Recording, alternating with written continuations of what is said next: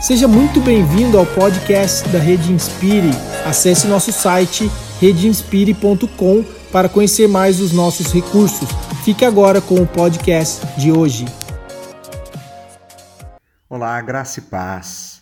A todos que me ouvem, meu nome é Reginaldo, sou pastor da Igreja Evangélica Rio da Vida, em São Caetano do Sul, São Paulo, e é um prazer poder compartilhar aqui a palavra de Deus que o Senhor coloca em meu coração com o tema que eu trago: quando não fazer nada é a pior coisa a se fazer.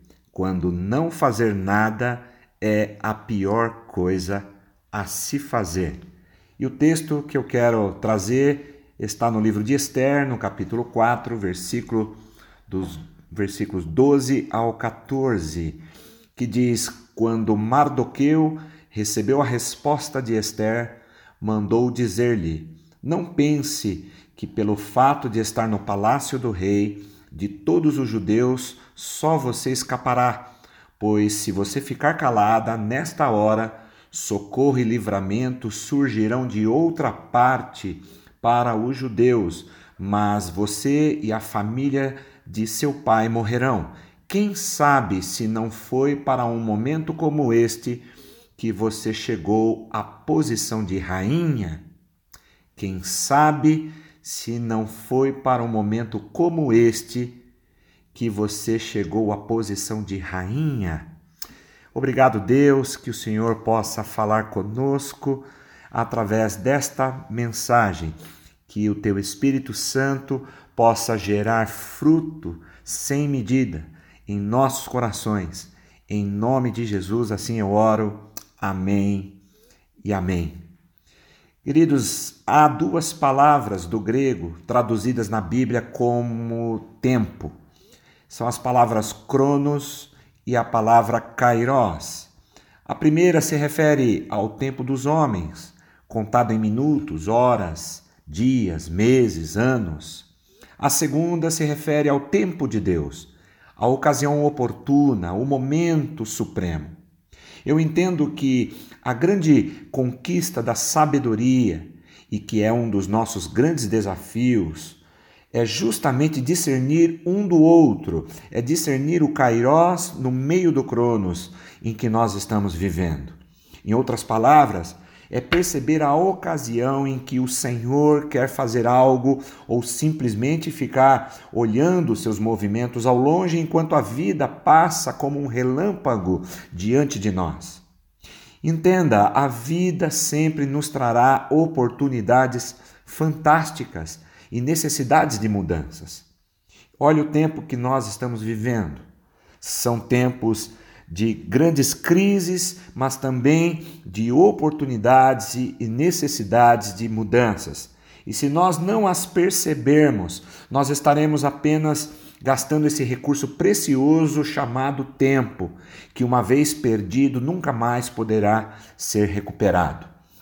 E quando falamos de oportunidades, pode ser que venha à nossa mente apenas situações agradáveis ou favoráveis Contudo, na maioria das vezes, elas aparecem em situações difíceis da vida, através de conflito, de perdas, tragédias, ataques espirituais, perseguições, ou até mesmo numa pandemia como essa que nós estamos vivendo. Mas tudo isso sempre será um terreno fértil para semearmos o nosso compromisso de testemunho que temos com Jesus e demonstrarmos ao mundo o grande poder e o amor de Deus que ele tem por todas as pessoas.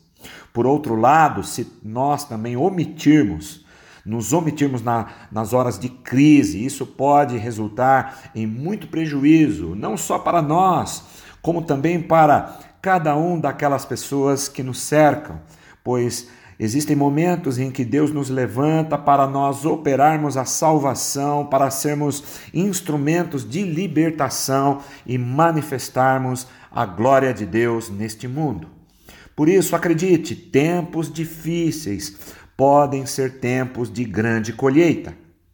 E conforme o texto que nós lemos, nós vemos que Esther, a rainha, aquela que viria a ser a rainha Esther, viveu num contexto assim O seu povo estava debaixo de escravidão e ameaça, mas Deus a colocara justamente como esposa do rei Assuero, a fim de livrar os judeus.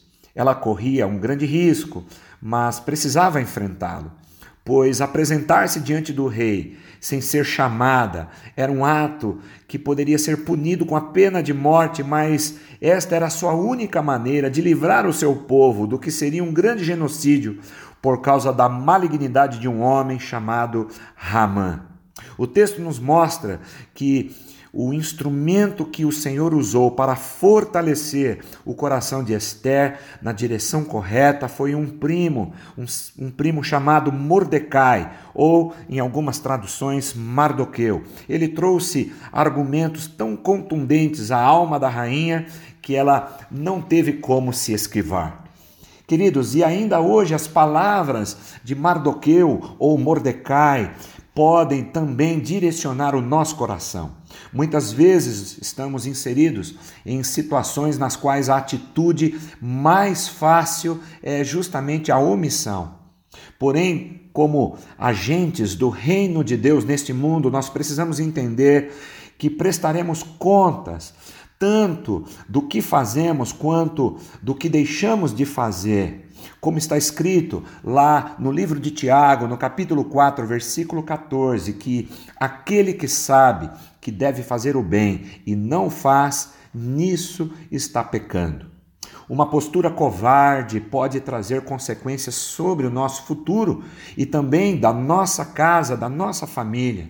Esse foi o primeiro argumento de Mardoqueu quando ele disse a Esther no versículo 14: Se você ficar calada nesta hora, você e a família de seu pai morrerão.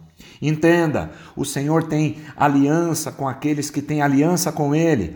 Quando o confessamos diante dos homens, Jesus apresenta nossas causas perante o Pai, mas também quando o negamos, Ele também nos nega, conforme nós lemos em Mateus 10, versículos 32 e 33. Portanto, para preservarmos nossa descendência abençoada, temos que ser dispenseiros da graça, pregadores do Evangelho e baluartes da palavra de Deus entre os homens. E o Senhor visita a fidelidade dos pais nos filhos. Toda vez que, mesmo correndo o risco de rejeição ou um prejuízo imediato, assumimos a postura correta diante das injustiças e pecados que existem no mundo, estamos semeando bênção sobre a nossa casa. Agora, o contrário também é verdadeiro. E o que aprendemos aqui nesse texto que acabamos de ler, ou em toda a história fascinante de Esther, são pelo menos duas coisas aqui que eu quero deixar para você, para o seu coração.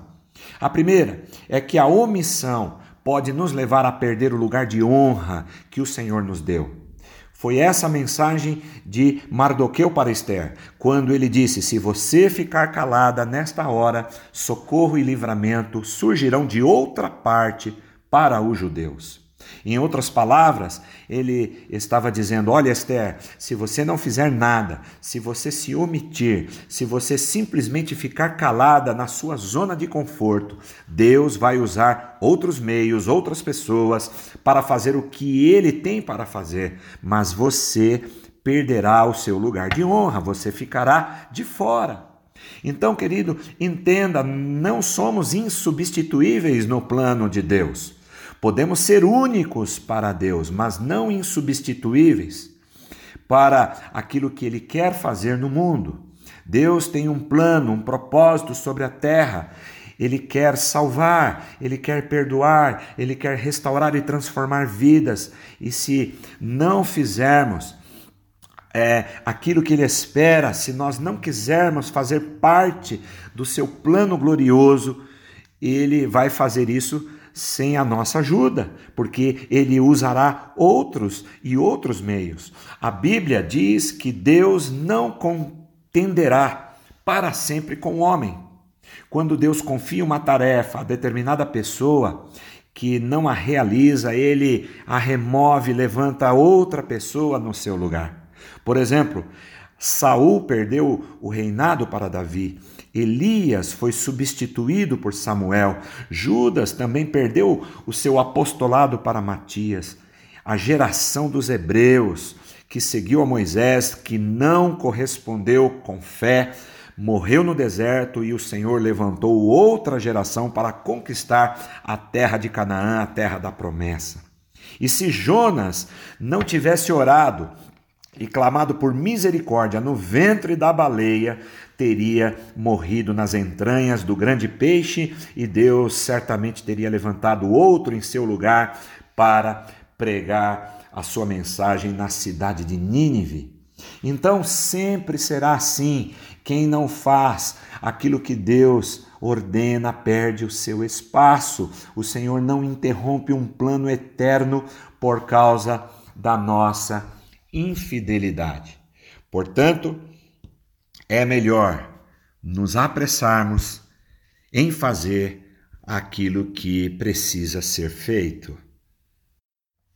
E uma segunda coisa que aprendemos aqui com a história de Esther é que a omissão nos leva a perder a oportunidade de marcarmos a nossa geração.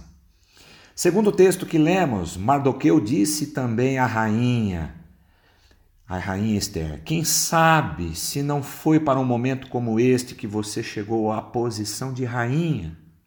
Querido, quem sabe não foi para um momento como esse que você está passando, que nós estamos passando, que o mundo está passando, em que as coisas estão do jeito que estão ao nosso redor, que Deus então não o levantou aonde você está para fazer história.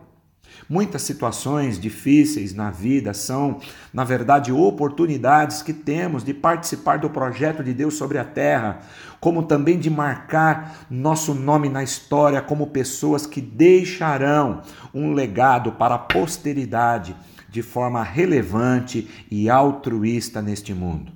Agora, quando nós nos acovardamos e nos omitimos, perdemos essa chance e ficamos à margem, apenas lembrados como representantes de uma vida medíocre. Por isso, temos que estar sempre atentos e dispostos.